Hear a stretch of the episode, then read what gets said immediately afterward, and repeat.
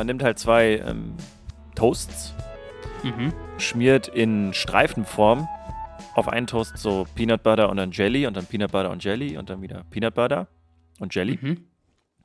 Das halt auch auf dem anderen und dann legt man das quasi um 90 Grad gedreht aufeinander, dass du so ein Schachbrettmuster hast. Ach, wie so ein. Äh, Und dann hast du quasi so die perfekte Kombination aus Peanut Butter und Peanut Butter, Jelly und Jelly, Peanut Butter und Jelly und Jelly und Peanut Butter. Das ist halt mega aufwendig und mega unnötig, aber ich habe das mal nur gesehen, dass das die beste Variante sein soll, ein Peanut Butter und Jelly Toast Sandwich zu machen. Okay. okay. Also mein Peanut Butter and Jelly Brot schmeckt auch so gut. Hallo und herzlich willkommen zu Folge 47. 47? Ja. Äh, Von dir bringe ich noch was bei?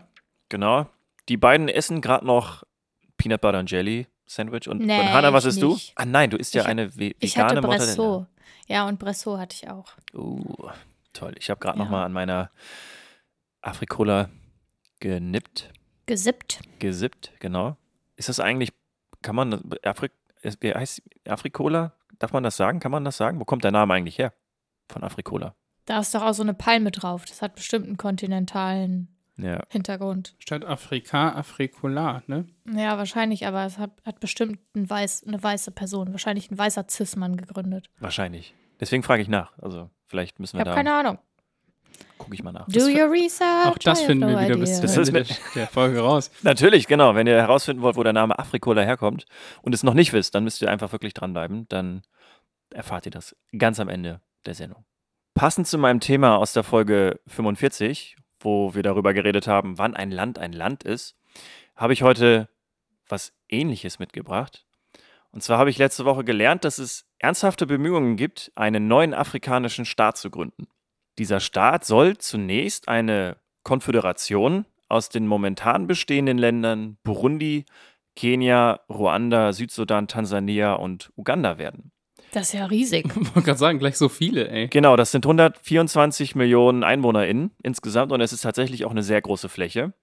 Was Mhm. ich besonders spannend finde, ist, dass in diesem Fall es ja keine Abspaltung von einem irgendeinem Land gab, sondern es tatsächlich eine Vereinigung von Ländern Ja. ist. Normalerweise hat man ja immer so ein bisschen in der Vergangenheit gehört, dass gerade auch der Südsudan hat sich ja vom Sudan ja abgespalten. Unabhängigkeiten und, so, ne? Und, genau, richtig. Und das ist jetzt Ja. mal was ganz Neues, was ich tatsächlich äh, ja diese Woche wirklich gelernt habe. So, also erst soll es halt eine Konföderation werden und im Anschluss daran eine Föderation. Und damit man das so ein bisschen einordnen kann, eine äh, Konföderation ist halt ein freiwilliger Zusammenschluss von unabhängigen Staaten, wohingegen halt eine Föderation halt eine größere gegenseitige Abhängigkeit sieht. Eine Konföderation gibt es aktuell nicht wirklich. Es gibt aber ein historisches Beispiel, und zwar die Konföderation, also die Deutsche Konföderation von 1815 bis 1866. Das war eine Vereinbarung zwischen 39 souveränen deutschen Königreichen, Herzogtümern, Großherzogtümern und Mhm. Fürstentümern. Also ist eine Konföderation halt keine echte, also kein zusammenhängender Staat oder keine, keine, da gibt es keine echten Abhängigkeiten voneinander, sondern es ist einfach so ein loser Staatenbund, die quasi ja einfach miteinander arbeiten wollen und vielleicht so einzelne bilaterale Verträge vielleicht haben. So, und eine Föderation beziehungsweise ein föderaler Staat, davon gibt es auf der Welt relativ viele. Deutschland ist zum Beispiel auch ein föderaler Staat und die Vereinigten Staaten ist auch ein gutes Beispiel. Russland zum Beispiel ist auch eine Föderation. Vielleicht kennt ihr den vollständigen Namen von Russland, das ist die Russische Föderation. Also das ist durchaus ein, also ein real existierender Staat, ein echtes Land, was wirklich sehr einheitliche Regeln hat und wie ein normales Land funktioniert so. Also es ist quasi mit Bundesländern bei uns. Genau, richtig. Ja, okay. Der Ursprung der Bildung der Ostafrikanischen Föderation, so heißt es dann, liegt in der Organisation der Ostafrikanischen Gemeinschaft. Da wurde 1967 gab es erste zwischenzeitliche Verträge. Da wurde sozusagen die Ostafrikanische Gemeinschaft gegründet.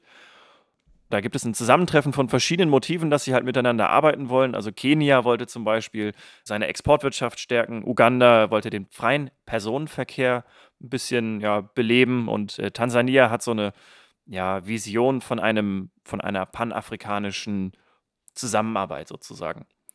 Ja, und diese Ostafrikanische Föderation will einfach diese Kooperation noch weiter ausbauen. Was ich richtig gut finde, weil in Afrika, also man hört ja oft aus den Ländern Afrikas, dass es dort immer wieder Bürgerkriege gibt und äh, innere Unruhen und auch gerade der Südsudan Mhm. ist ja auch so ein Land, was ja extrem darunter gelitten hat. Und dass jetzt Länder wirklich aktiv miteinander arbeiten wollen und halt dort sozusagen die Beziehung noch viel, viel weiter vertiefen wollen, finde ich, ist eine, ein richtig guter Schritt einfach, um international einfach, ja, mehr Stabilität vielleicht auch auf den afrikanischen Kontinent zu kriegen. Mhm. Glaubst du, dass das für mehr Stabilität sorgt?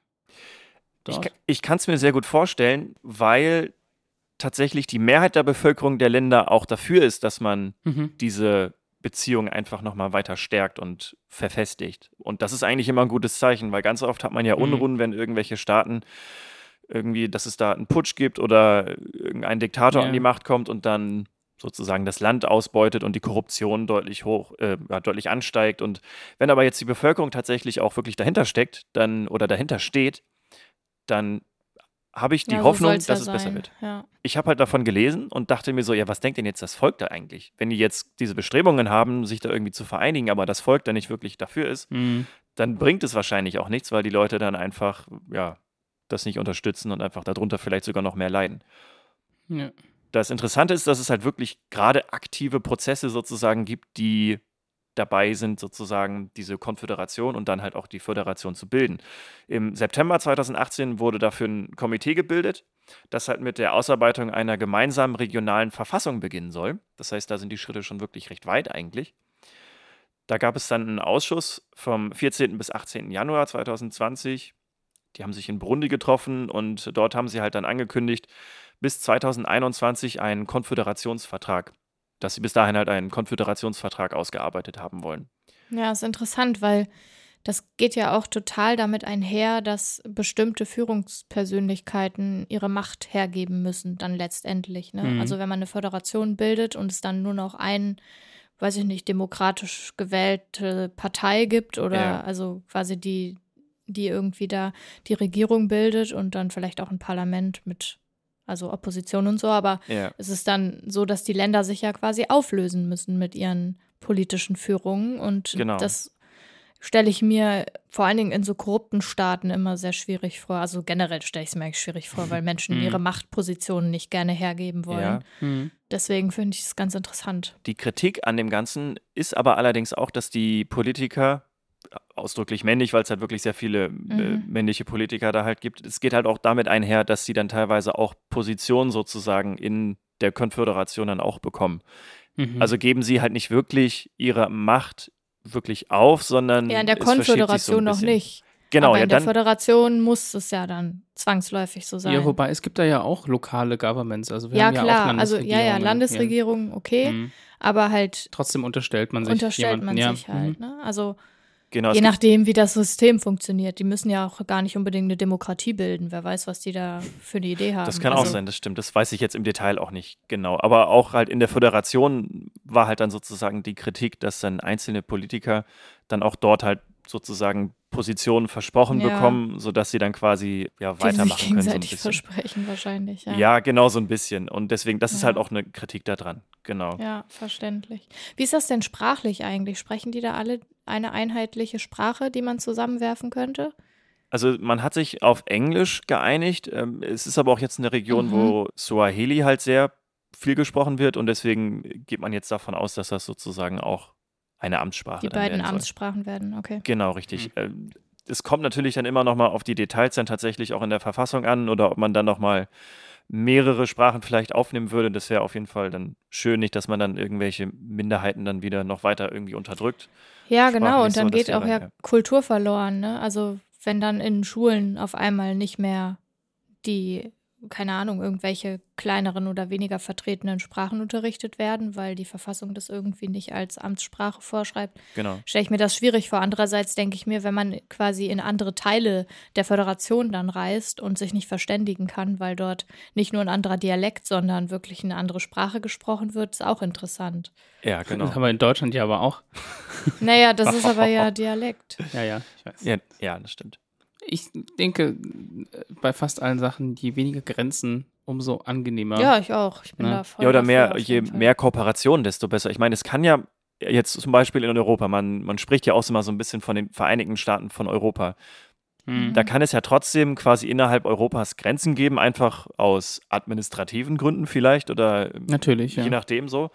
Ähm, aber halt, wenn die Grenzen quasi keinen echten Wert mehr haben oder man wirklich einfach so, wie man das zum Glück ja in Europa machen kann oder in der EU, beziehungsweise im Schengen-Raum einfach ohne Visa und ohne einfach nur mit seinem Personalausweis über die Grenze gehen kann, ist das schon mal viel, viel wert. Und wenn das halt in Afrika halt auch um die, die, die innerstaatliche oder die innerregionale ähm, Bewegung einfach zu fördern, ist es halt wirklich was Gutes.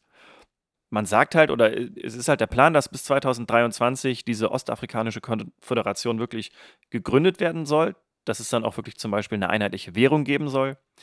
Und bis dahin wird dann halt ein weiterer Fahrplan für die Einführung dann halt einer Föderation tatsächlich erarbeitet. Also da gibt es jetzt noch keinen keinen äh, Zeitpunkt, wo man auf jeden Fall diese Föderation gebildet haben will, aber es ist halt jetzt quasi Bestandteil der Diskussion. Ja, Und spannend. ja, meine, ich finde es ja, wirklich mega interessant, weil es einfach wieder ein aktiver Prozess ist, den man live quasi miterleben kann, wenn man ja, sich so dafür eine interessiert. Neuordnung, das ist echt interessant. Genau, also da werde ich auf jeden Fall auf dem Laufenden bleiben.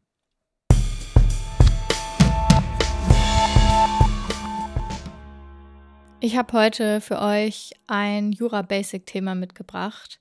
Und zwar möchte ich gerne über Gerichtsbarkeiten sprechen. Und zwar, weil in meinem Umfeld das alle immer durcheinander werfen und ich mich ständig wiederholen muss und es sowieso gar nicht schlecht ist zu wissen. Also erzähle ich euch das heute mal. Hallo, herzlich willkommen alle Leute, die per Link hierher geschickt worden sind, um genau dieses Stück ja. zu hören. So, die Frage ist ja, was für Gerichtsbarkeiten gibt es denn eigentlich in Deutschland? Und das sind einige.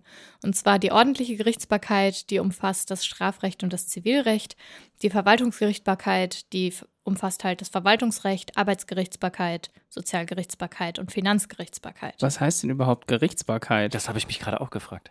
Na, da wird halt Recht gesprochen über die verschiedenen Bereiche. Das heißt, es gibt quasi einfach Rechtsprechungen zu dazu. Nein, Gerichte, es, ach, es gibt Gerichte, die sich. Finanzgerichte, Ah, Arbeitsgerichte. ah, es gibt eigene Gerichte, die sich um etwas kümmern. Und dann Genau. nennt man das Gerichtsbarkeit. Genau. Okay. Und um es heute nicht unnötig kompliziert zu machen, beschränken wir uns mal auf die ordentliche Gerichtsbarkeit. Der Name kommt noch aus einer Zeit im 17. Jahrhundert ungefähr und in der waren die Zivil- und die Strafgerichte mit unabhängigen RichterInnen besetzt und die Verwaltungsgerichte mit BeamtInnen. Und ordentlich, aus ordentliche Gerichtsbarkeit steht also für normal oder gewöhnlich. Also es ist die gewöhnliche Gerichtsbarkeit und die BeamtInnen waren quasi die außerordentlichen RichterInnen, die sich quasi um das staatliche Recht gekümmert haben im, in den Verwaltungsgerichten damals. Heute passt das gar nicht mehr so richtig, weil alle RichterInnen unabhängig sein sollten, laut der Verfassung. Also es gäbe quasi nur noch ordentliche RichterInnen und die Unterscheidung müsste man quasi nicht mehr machen, aber es ist jetzt trotzdem so beibehalten worden. Und erstmal zum Unterschied zwischen Zivilprozessen und Strafprozessen, weil das werfen viele Leute ständig durcheinander.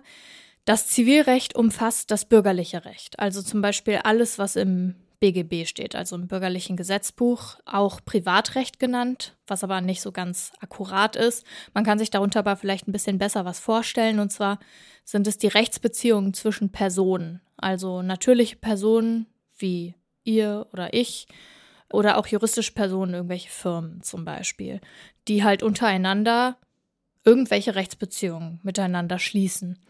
Und diese Rechtsbeziehungen können halt mit freiem Willen geschlossen werden und ohne staatlichen Einfluss, natürlich innerhalb der rechtlichen Grenzen, so, aber halt ohne staatlichen Einfluss. Und das umfasst dann zum Beispiel Kaufverträge, Darlehen, Erbe, Miete und so weiter, solche Geschichten. Und im Zivilprozess wird also nur dann verhandelt, wenn eine private Partei klagt. Und zwar klagt sie nicht an, sondern verklagt. Zum Beispiel auf Herausgabe von irgendeiner Sache, Schadensersatz, Erfüllung von einem Kaufvertrag, Schmerzensgeld, etc. Und es gibt also immer in einem Zivilprozess Klägerin und Beklagte oder Beklagter. Das sind so die Termini. Im Strafprozess ist das ein bisschen anders. Das Strafrecht gehört tatsächlich eigentlich zum öffentlichen Recht und regelt abweichendes Verha menschliches Verhalten, das unter Strafe gestellt wird oder werden kann. Die Frage ist halt jetzt schon, von was weicht es denn eigentlich ab? Und da kann man dann schon sagen, die Regeln sind einfach wahnsinnig alt. Die Strafnormen, die wir heute noch haben, sind teilweise veraltet. Und deswegen haben wir immer noch ganz seltsame Verurteilungen zu seltsamen Themen, äh, weil die Abartigkeiten oder die Abweichungen von der Norm heute wahrscheinlich, wenn man das neu festsetzen würde, andere wären als in der Zeit, aus der das Strafrecht noch kommt. Und ja, unter Strafe gestellt wird dann jetzt zum Beispiel halt Diebstahl, Fahrerflucht, Mord, Vergewaltigung oder auch der Schwangerschaftsabbruch. Und der Zweck vom Strafrecht ist halt auch nach wie vor umstritten. Die einen hätten es halt gerne als Sanktion, Genugtuung für eventuelle Opfer, Rache.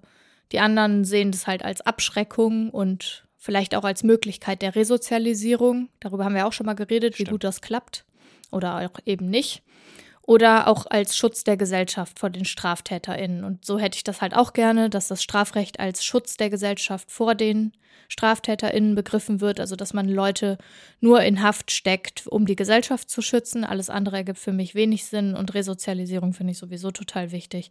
Dieser Aspekt von Sanktionen, Bestrafung und so finde ich irgendwie schwierig. Ab, über Abschreckung kann man vielleicht auch noch reden, aber es ist irgendwie alles auch nicht so super cool.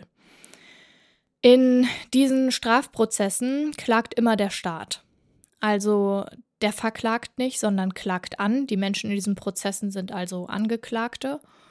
Und wenn es durch die mutmaßliche Tat auch Opfer gab, können die unter bestimmten Voraussetzungen neben dem Staat auch als NebenklägerInnen auftreten.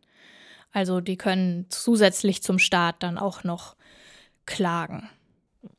Und in Deutschland gibt es für diese Verfahren, also sowohl für das zivilrechtliche Verfahren als auch das strafrechtliche Verfahren, verschiedene Gerichte und Instanzen, wo wir dann wieder bei der Gerichtsbarkeit wären. Es gibt für jedes Bundesland verschiedene Oberlandesgerichte. In NRW ist das zum Beispiel so, dass es das Oberlandesgericht Hamm, Oberlandesgericht Düsseldorf und Oberlandesgericht Köln gibt. Und diesen Gerichten sind bestimmte Bezirke untergeordnet. Und in diesen Bezirken gibt es jeweils verschiedene Landgerichte und Amtsgerichte. Das ist quasi jetzt hierarchisch die absteigende Reihenfolge gewesen. Und an den Amtsgerichten werden privatrechtliche, also zivilrechtliche Streitigkeiten bis 5000 Euro verhandelt. Also wenn sich über mehr Geld gestritten wird, dann findet das Verfahren am Landgericht statt, automatisch, sofort von Anfang an. Am Amtsgericht verhandeln solche Sachen EinzelrichterInnen. Am Landgericht sind das Kammern, also mit mehreren RichterInnen, die das verhandeln. Die Strafverfahren vor den Amtsgerichten finden mit einigen Ausnahmen dann statt, wenn die erwartete Strafe nicht vier Jahre Freiheitsstrafe überschreitet.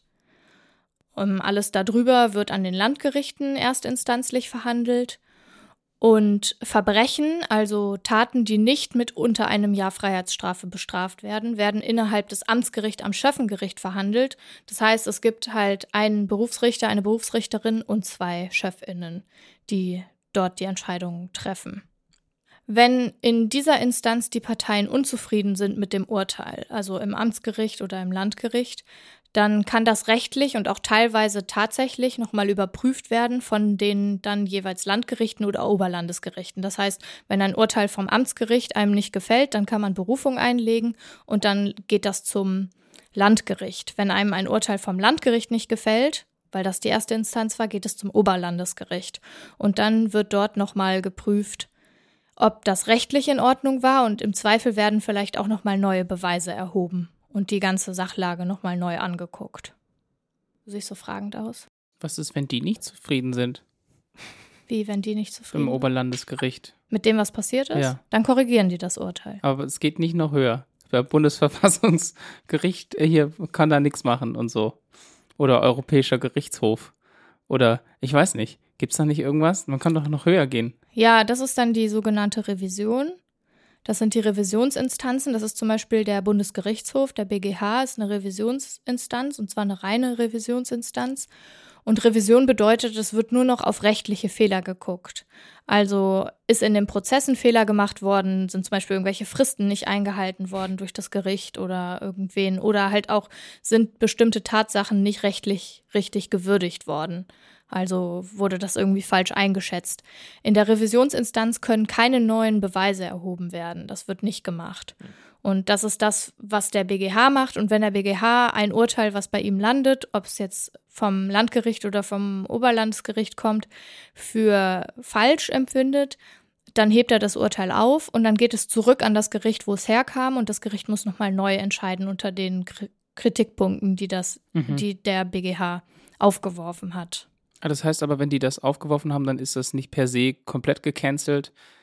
Doch, das Urteil ist komplett gecancelt. Ja, aber also man könnte man kann quasi nochmal nachbessern. Genau, man kann hm. quasi nochmal, man muss dann nochmal neu verhandeln, nochmal neu entscheiden. Und dann gibt es ein neues Urteil. Dann gibt es ein neues Urteil und wenn das passt, dann, also wenn der BGH sagt, wenn, es kann auch sein, dass in die Revisionsinstanz was kommt und der BGH sagt, ja, es war alles in Ordnung, mhm. das ist ganz oft so, dann wird das Urteil einfach rechtskräftig. Und die Fristen, um Revision einzulegen, sind extrem kurz. Also im Zivilrecht kann man nur super selten in Revision gehen, weil das muss von den Gerichten in dem Urteil angeordnet sein, damit das überhaupt möglich ist oder unter bestimmten anderen Sondersachen, die jetzt hier ein bisschen zu kompliziert sind. Jedenfalls kann man noch sagen, dass in allen Instanzen über dem Amtsgericht, also Landgericht, OLG, BGH und das auch das Bundesverfassungsgericht, in den meisten Fällen die Spruchkörper keine EinzelrichterInnen sind.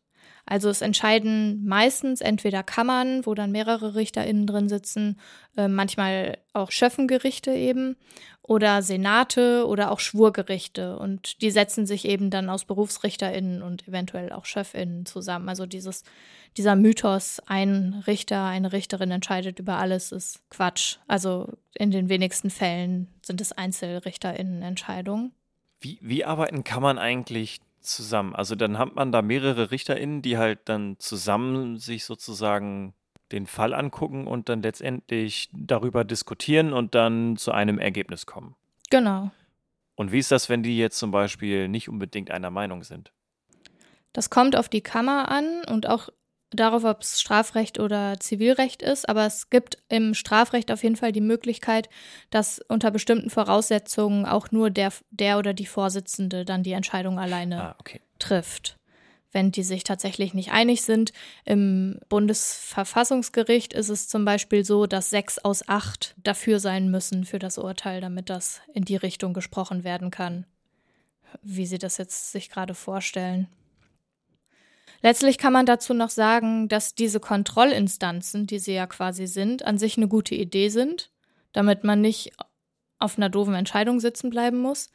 Allerdings sorgt das in der Praxis oft auch eben dafür, dass die unteren Gerichte, also Amtsgerichte oder Landgerichte, schon im Vorhinein versuchen, so zu entscheiden, dass die Urteile nicht kassiert werden von den höheren Instanzen.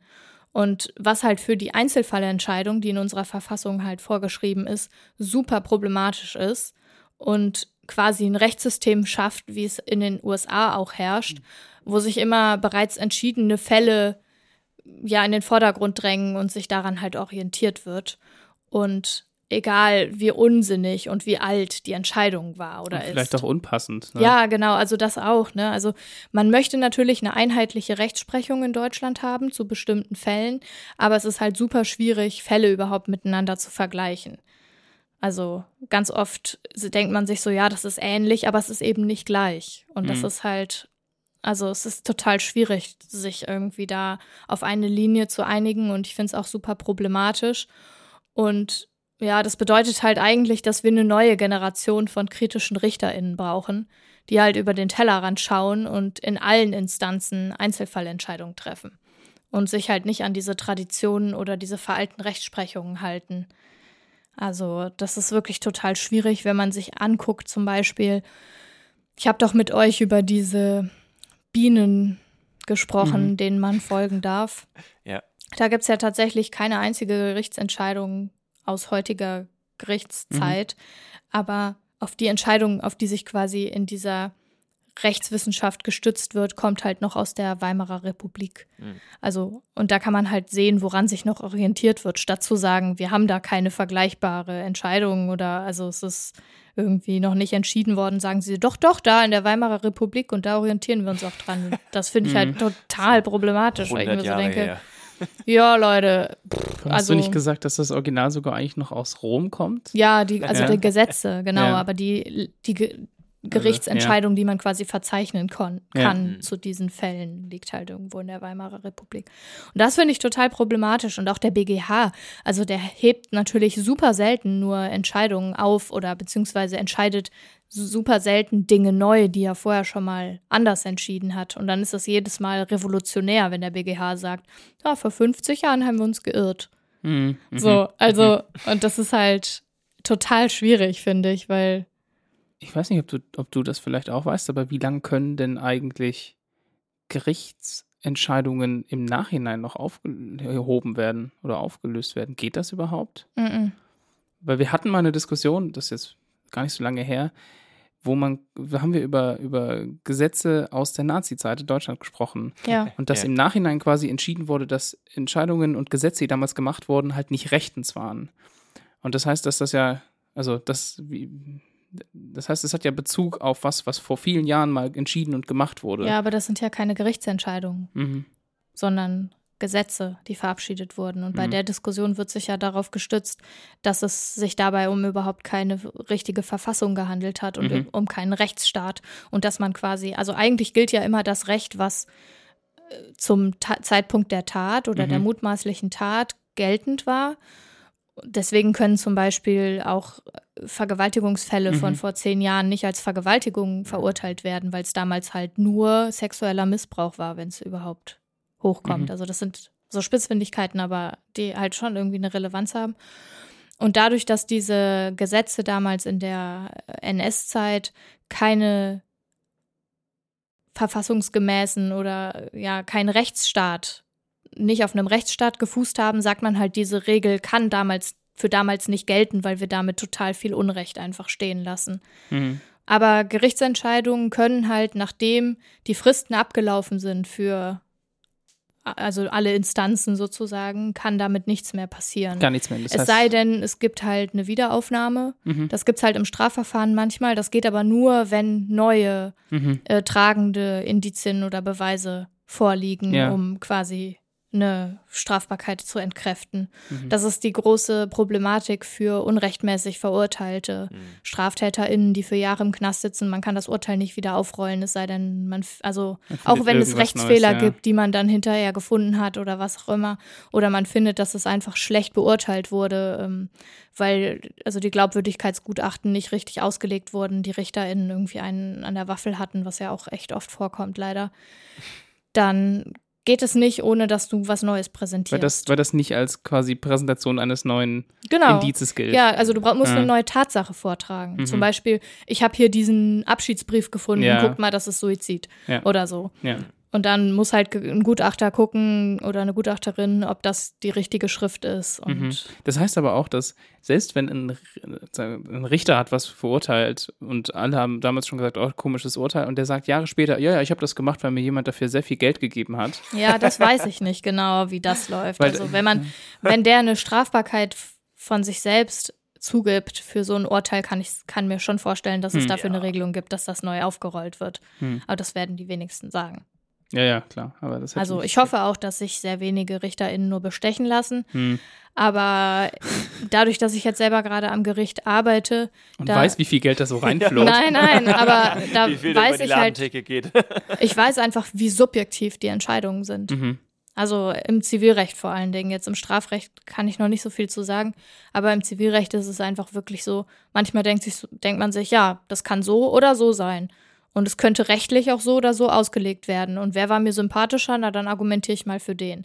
Letztlich geht es da ja nur um Geld, in Anführungsstrichen. Mhm. Und lustigerweise muss man ja laut Zivilrecht Geld auch immer haben. Geld hat man zu haben, ist so ein schöner juristischer Satz, was ich total geil finde. In, also für, also was ist das? Also, das ist so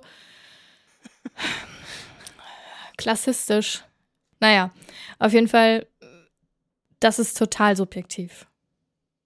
Leider. Also halt, ah, also im Rahmen der halt. ja, im Rahmen ist des dafür. Rechts natürlich, aber Ja. halt, Aber ist das nicht auch ein Grundsatz im Recht, dass das eben so flexibel ist, dass das den in ja, ist immer eine Auslegungsfrage. Ja, nee, dass es aber halt auch den entsprechenden Umständen angepasst werden kann. Also, Ja, klar. Also, Mhm. weil sonst müsste, man kann ja nicht jeden Einzelfall gesetzlich festhalten. Ja. Und deswegen ist die Intention natürlich, so viele Fälle wie möglich zu umfassen. Aber gerade wenn es um Beweiswürdigung geht und darum geht, welchem Zeugen oder welcher Zeugin glaube ich jetzt, Mhm. dann ist es halt, also die einen haben halt einen guten Lügendetektor und die anderen RichterInnen halt nicht. Und es gibt natürlich so Sachen, auf die man sich irgendwie einschießen kann oder auf die man achten kann. Aber letztlich weißt du es nicht. Das ist im Strafverfahren ja auch so. Hatte der oder die jetzt einen Vorsatz oder nicht? Das Mhm. ist diese subjektiven Elemente. Sagt jemand die Wahrheit oder nicht? Mhm. sind halt einfach solche Faktoren, die eine wahnsinnige Unsicherheit in diesen Prozessen schaffen. Mhm. Das wird man auch nicht los. Man wird das also ja auch ist nirgendwo halt festschreiben können, wie glaubhaft jetzt jemand ist. Also du kannst ja jetzt Genau. nirgendwo in keinem Also Gesetz kann irgendwie stehen haben, dass eine gewisse Anzahl an Indizien irgendwie da sein müssen oder es muss halt irgendwie, wie kann Mhm. man Glaubhaftigkeit objektiv, objektivisieren?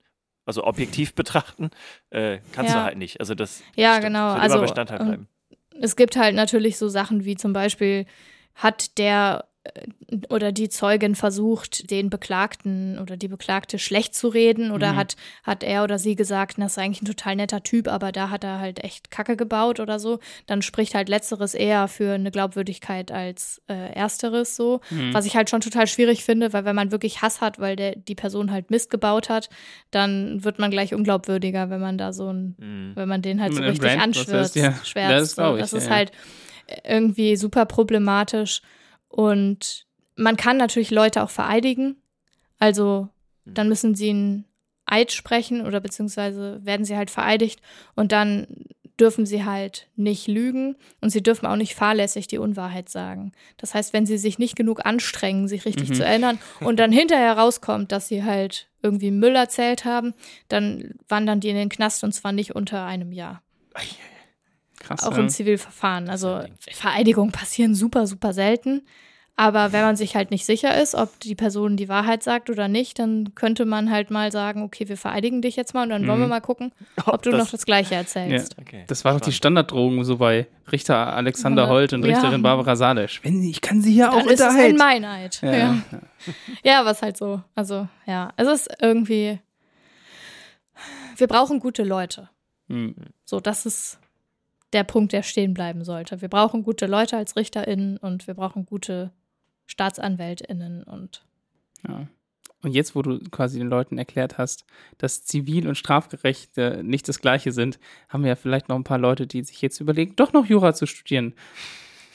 ja, ich kann es empfehlen. Ich wollte gerade fragen, Kannst du- ob, kannst du wirklich? ob du es empfehlen kannst. Genau, das ist jetzt so. Äh, ich kann, also ich, also von dem Thema her kann ich es schon empfehlen. Ich finde es schon super spannend und ich bereue das auch nicht, das studiert zu haben. Hm, so, okay. Aber wenn man sich leicht stressen lässt und keinen Bock hat, viele Klausuren zu schreiben, dann sollte man das auf jeden Fall lassen. Und es gibt auch immer Stoff für Podcasts. Also muss Fall. man natürlich auch. Hanna, wir können dich jetzt auch unter, unter Eid stellen und dann musst du jetzt nochmal gucken wir mal, ob das die gleich, gleiche Aussage bleibt. Äh, ja, bleibt die gleiche Aussage. Okay, das ist gut. wir können das nicht, Dirk, aber das äh, vielleicht beim nächsten Mal.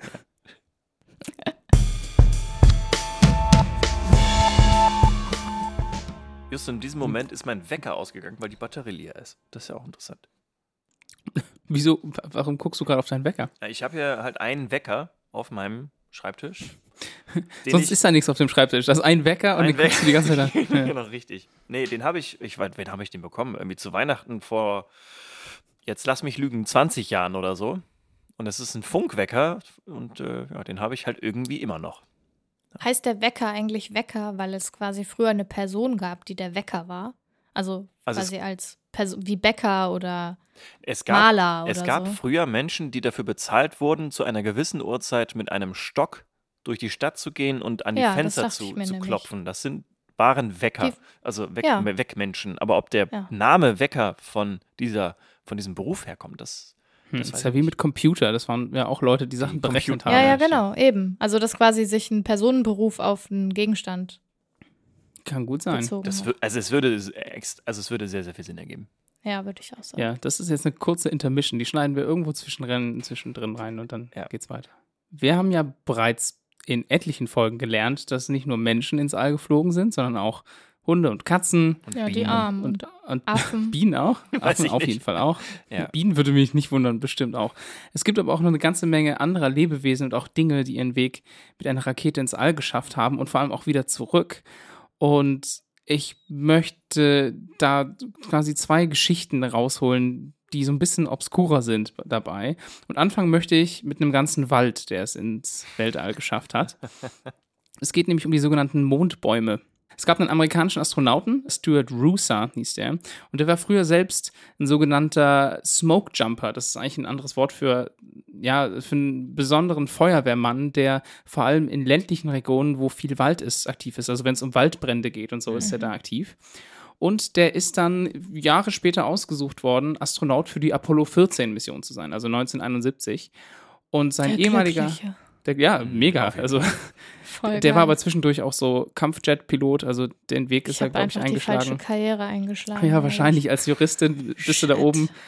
Ko- Dann, wenn wir die Aliens haben, Ja. dann wirst Genau, du. dann brauchen wir- Andere wir das, Spezies, ja. dann verhandeln wir. Genau, aber er hat es geschafft und sein alter Arbeitgeber, quasi das Forest Department, hat ihn angesprochen, hat gesagt, hey, das wäre doch eigentlich ganz lustig, wenn du so ein paar Baumsamen mit nach oben nehmen würdest. Und das hat er dann auch gemacht. Das war so eine Kombi aus einem Publicity-Stunt für das Forest äh, Department und halt auch so ein bisschen, also schon auch wissenschaftlich, ne, um zu gucken, was passiert denn mit den Samen, kann man die danach noch einpflanzen. Und dann hat er tatsächlich von seinem alten Chef 500 Rotholzbaumsamen bekommen. So 500. 500. Also Ah, das sind so. Samen halt, ne? Ja, aber und, trotzdem. Ja, klar, das waren nur Samen. Und die waren also von fünf verschiedenen Arten von Rotholzbäumen.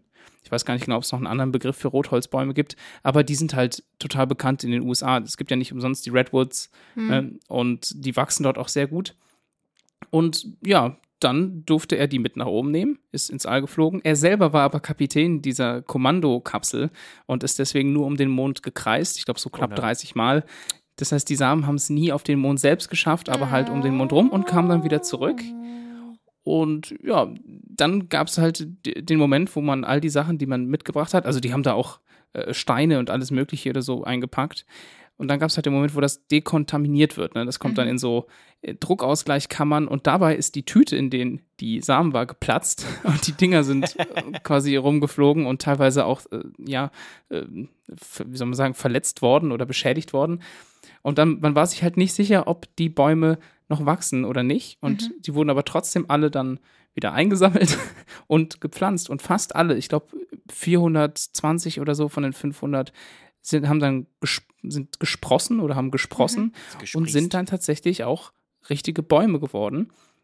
Und dann war der Andrang extrem groß. Alle, also die Geschichte war natürlich auch ein Hit, so alle fanden das toll und dann wurden Bäume ins Weiße Haus gebracht und irgendwelche ja, PolitikerInnen wollten das in ihrer Stadt auch haben. Und dann hat, ich glaube, das damalige Oberhaupt von Japan hat welche bekommen. Also die, die waren ein Verkaufsschlager und die NASA, die damit zu tun hatte, oder ich glaube, ich glaube, es war die NASA, die hat einfach nicht aufgeschrieben, wer die Bäume hat.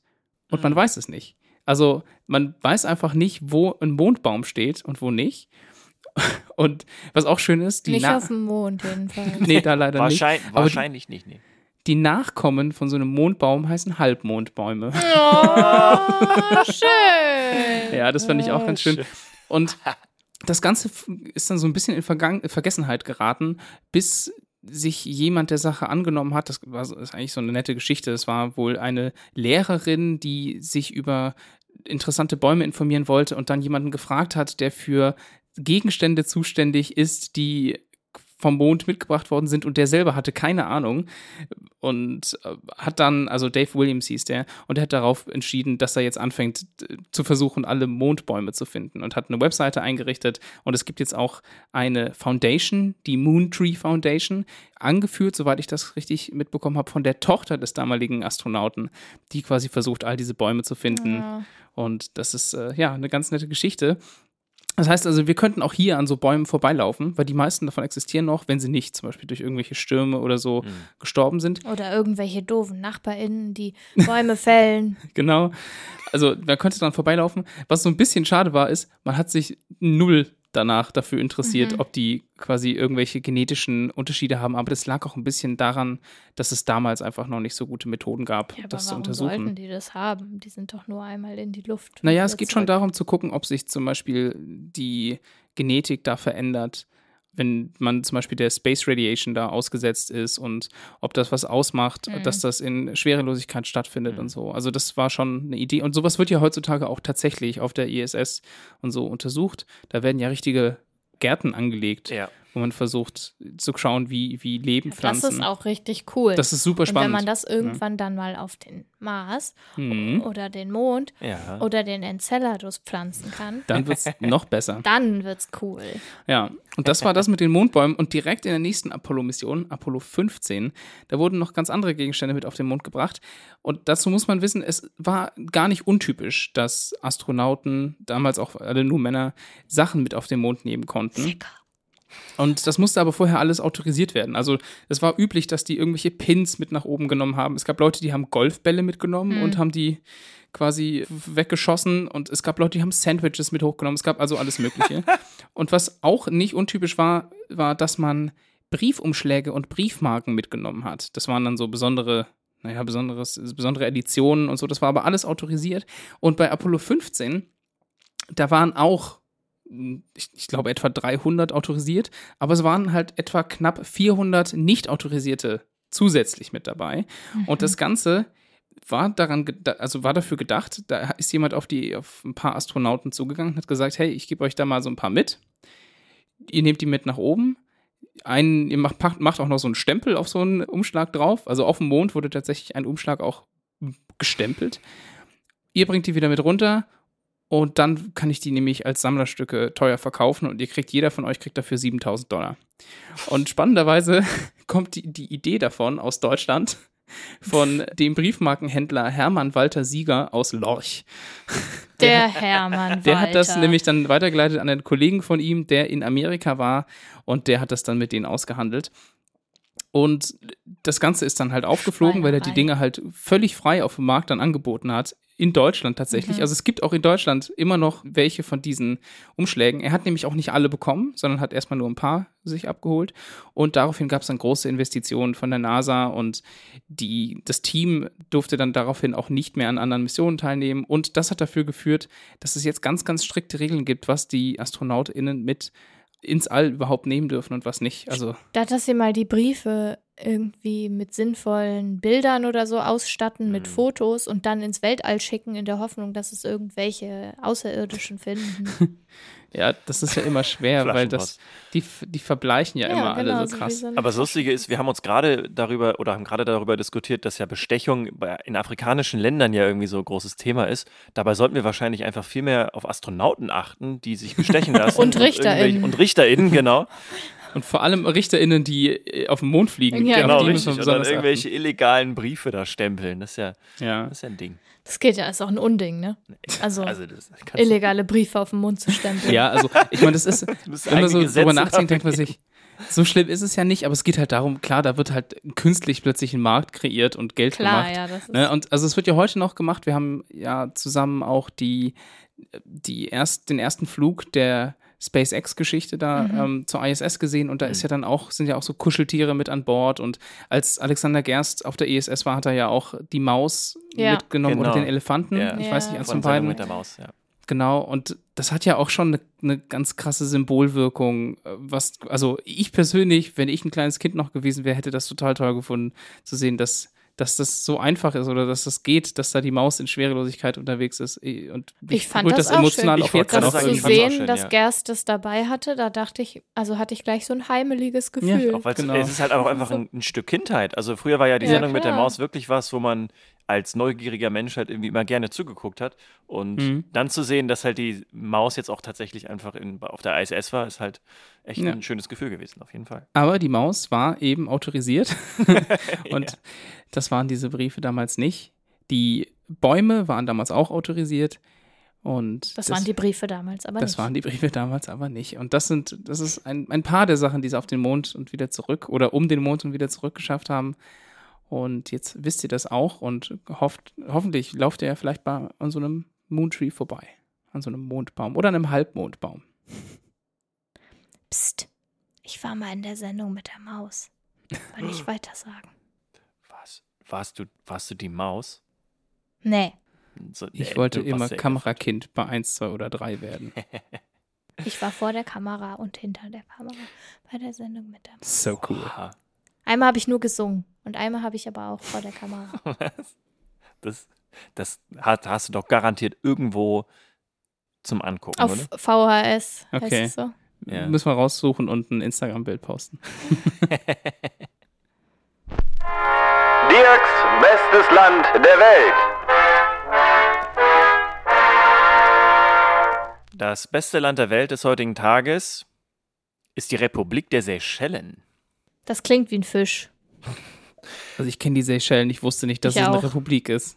Muss ich zu meinem zu meiner Oh, und Schande ich dachte, die gestehen. gehören zu irgendwem. Ja. Ich habe gerade überlegt, wie ich diesen Satz jetzt anfange. Das beste Land der weltigen heute. Das, das, beste Land der, das beste Land der Welt des heutigen Tages ist, ja, ist die Seychellen, sind die Seychellen. Und ich wollte von meinem ursprünglichen Satz nicht abweichen. Deswegen, die Republik der Seychellen, die Seychellen, das beste Land der Welt des heutigen Tages. Das ist ein afrikanischer Inselstaat im westlichen Indischen Ozean. Und mit 455 Quadratkilometer ist es das kleinste afrikanische Land. Es ist halb so groß wie Rügen. Oh was? Oh, so wirklich- klein. Das ist Ja. wirklich klein. Insgesamt leben 93.186 EinwohnerInnen auf den Seychellen. Das ist zufälligerweise die Postleitzahl von der Gemeinde Pettendorf in Bayern. Also 93186. Wow. Es gibt auch kein afrikanisches Land, das weniger Menschen beherbergt als die Seychellen. Sogar Gera in Thüringen hat mehr EinwohnerInnen. Also Selbst, selbst Gera. Gera in Ja, Überleg das auch ja. Gera. Also, Also Gera ist wirklich, wirklich aber also kein Highlight. die Hauptstadt der, Seychellen, die Hauptstadt der Seychellen, das ist Victoria. Mhm. Und das ist de jure die kleinste Hauptstadt der Welt. Wichtig de jure, weil de facto ist ja äh, die Hauptstadt von Nauru, Ngerulmud, eigentlich kleiner, aber de jure hat halt Nauru keine Hauptstadt. Ah, Ein Viertel ja, der okay, Menschen leben in der. Hauptstadt von, Ja, von ja, den Seychellen. okay. Also ein Viertel ungefähr.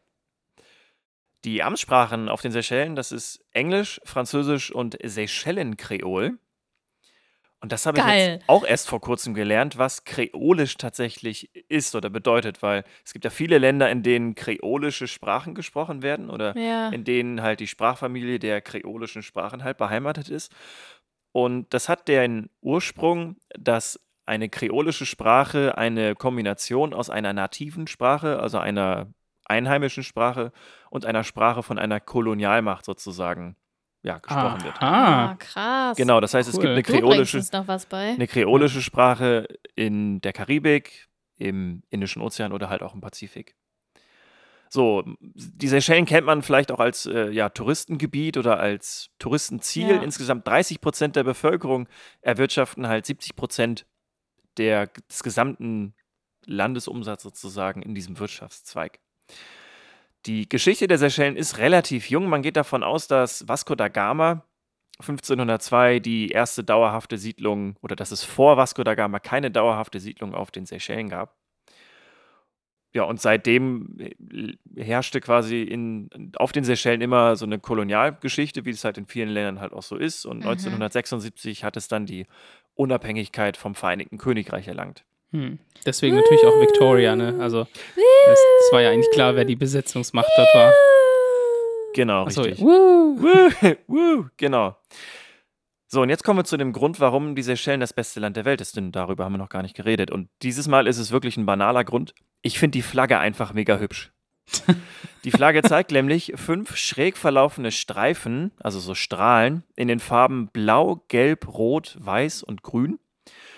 Deren Zentrum, also wo die Strahlen quasi herkommen, die untere linke Ecke, das sogenannte Leak der Flagge, da kommen halt diese Strahlen her.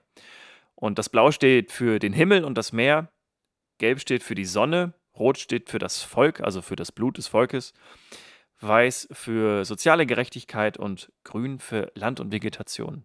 Ich finde soziale Gerechtigkeit super. Ich auch. Also genau, eigentlich ist dann das Weiß in der Flagge von den Seychellen eigentlich der Grund dafür, warum die Seychellen das beste Land der Welt ist. Ja, es sieht ein bisschen aus wie damals, als die WM in Afrika war, in Südafrika, Ja. da war, also die Farben sind, werden ja mehrfach verwendet in afrikanischen Staaten. Ja, genau. Nur, ja, und da, da habe ich mich jetzt dran erinnert. Die südafrikanische Flagge ist auch farblich sehr, sehr ähnlich, glaube ich. Also da Ja. sind auch, glaube ich, alle Farben, die jetzt in, auf der Flagge der Seychellen vertreten sind, auch dabei. Genau, was auffällt bei Flaggen, jetzt wo wir beim Thema sind, in Afrika sind, ist immer sehr, sehr viel Grün dabei. Also das ist so, ein, so eine Farbe, die relativ einheitlich da ist. In den slawischen Ländern ist es zum Beispiel relativ viel Rot und Blau. Also Slowenien, Slowakei, Kroatien, sowas. Mhm. Da gibt es auch so eine gewisse Einheitlichkeit. Und dann gibt es noch eine Farbkombination, die in arabischen Ländern immer viel vertreten ist. Das ist das äh, Schwarz, Grün und Rot. Mhm. Die Mhm. Flagge vom Irak zum Beispiel oder Jordanien oder ich glaube auch die Flagge von Palästina ist halt auch so in diesem Farbton. Ja, aber die Flagge der Seychellen, äh, guckt euch die mal an. Ich finde die wirklich, wirklich, wirklich schön. Ja. Ich habe schon gestalkt. Sieht gut aus. Ja, ne? Richtig schön bunt. Falls ihr zu faul seid, zu googeln, wir packen es euch in die Podcast-Beschreibung. Die Ach, Flagge. stimmt, als Emoji. Yes. Ist die, ist die zu Bestimmt. Kriegen? die, gibt es die als Emoji? Oh, das direkt mal ausprobieren. Bestimmt. Ich gucke mal. Ja, also da gibt es ja jede Flagge. Da gibt es ja sogar die Flagge von, weiß ich nicht, Antarktis oder so. Ja, ist drin. Ist da. Gut, dann kommt sie in die. Podcast-Folgenbeschreibung mit rein. Ach, stimmt, und ins Video natürlich. Ins Cover. Video Könnte man sich überlegen. the Oh, genau, da machen wir, das machen wir, das ist gut. Ja.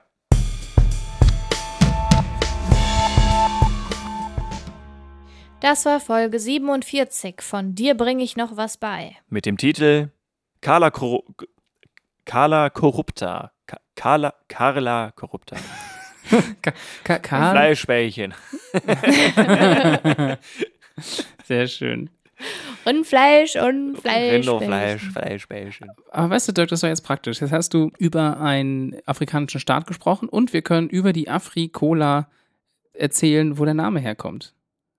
Genau, von der afrikanischen Cola-Nuss. Cola-Nuss. Genau, Afrikola. Was ist das überhaupt für ein Ding? Ich glaube, das ist sowas wie eine Muskatnuss, würde ich jetzt mal behaupten. Nur halt, Nur halt anders. Cola. Also keine Nuss, die man einfach so snacken kann, wie eine Walnuss Haselnuss. oder ja, Haselnuss. das, ist, das ist wie so, Kak äh, wie heißen die, äh, Kokosnüsse, so dass man da, man kann da so ein, so ein Strohhalm reinmachen Ja, und und dann dann, ist da Cola drin. drin, genau. Ja, genau. Bei dir bringe ich noch was bei, da lernt ihr richtige Sachen fürs Lernt ihr Leben. genau So fürs Leben. Fake-Fakten. Ja. Das müssen wir auch mal machen. So eine Folge, wo wir einfach nur Bullshit erzählen. Einfach nur so Ja. tun. Also so wirklich uns Nächste aktiv Folge Dinge vielleicht. ausdenken, die bewusst einfach falsch sind. Dann heißt die Folge auch faktisch falsch. Dann Endlich mal. Endlich. Genau, wir genau. so lange deswegen muss geplant. ich da gerade Ja. dran denken und dann denken wir uns einfach richtig viel Bullshit aus und tragen das aber so mit Überzeugung vor, wie wir das sonst auch immer tun und äh, ja, okay. Können wir das nicht für den 1. April oder so machen nächstes Jahr? Weiß, ich- weiß ich nicht, ja. Schauen wir mal. Schauen wir, mal. wir gucken demnächst, wann, wann, der nächste Samstag ein 1. April ist, damit wir das quasi so legen können. Genau. Und die Folge auch dann da rauskommt. Wir möchten uns Aber auf schön, jeden dass ihr Fall wieder mit dabei wart. genau bei euch bedanken, dass ihr wieder so schön zugehört habt jetzt. Und äh, ja, wir, wir Und hören uns ich- beim nächsten Mal. Ja. Und ich danke den anderen beiden für, für Informationen in meinen Kopf rein. Bitte sehr. Vielen Dank auch für deine tollen Informationen. Ja, lasst euch nicht verklagen oder anklagen. Wäre schlecht. Ja. Aber klagt, wenn ihr müsst und wenn ihr wollt. Und äh, äh, äh, ich will jetzt noch irgendwas mit Mondbäumen sagen. Und Eine Rechtsschutzversicherung ist übrigens ziemlich praktisch. Und recht günstig auch, oder? Also, ja, geht's bei so. diesen Anbietern. Nee, ich habe echt keine Ahnung. Ich brauche ja keine, aber ich würde es echt allen Ja. raten. Okay, so, es reicht für heute. Schön, dass ihr dabei wart. Wir hören uns in zwei Wochen wieder. Bis bald. bis dahin. L Liebe geht raus. Ja, ich Ciao. knutsche euch. Bussi eben.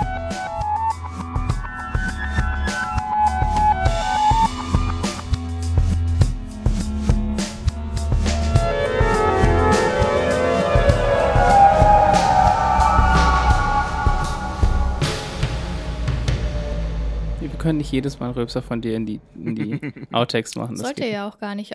Ja nicht für die Outtakes, sondern für meine eigene Befreiung. Das perfekte Land der Welt des heutigen Tages ist Perfektistan. perfektes Tarn. Drei, zwei, eins, null. Null. Drück mal auf Ende der Aufnahme. Tschüss, Tempem. Drückst du auch auf Ende der Aufnahme, Dirk?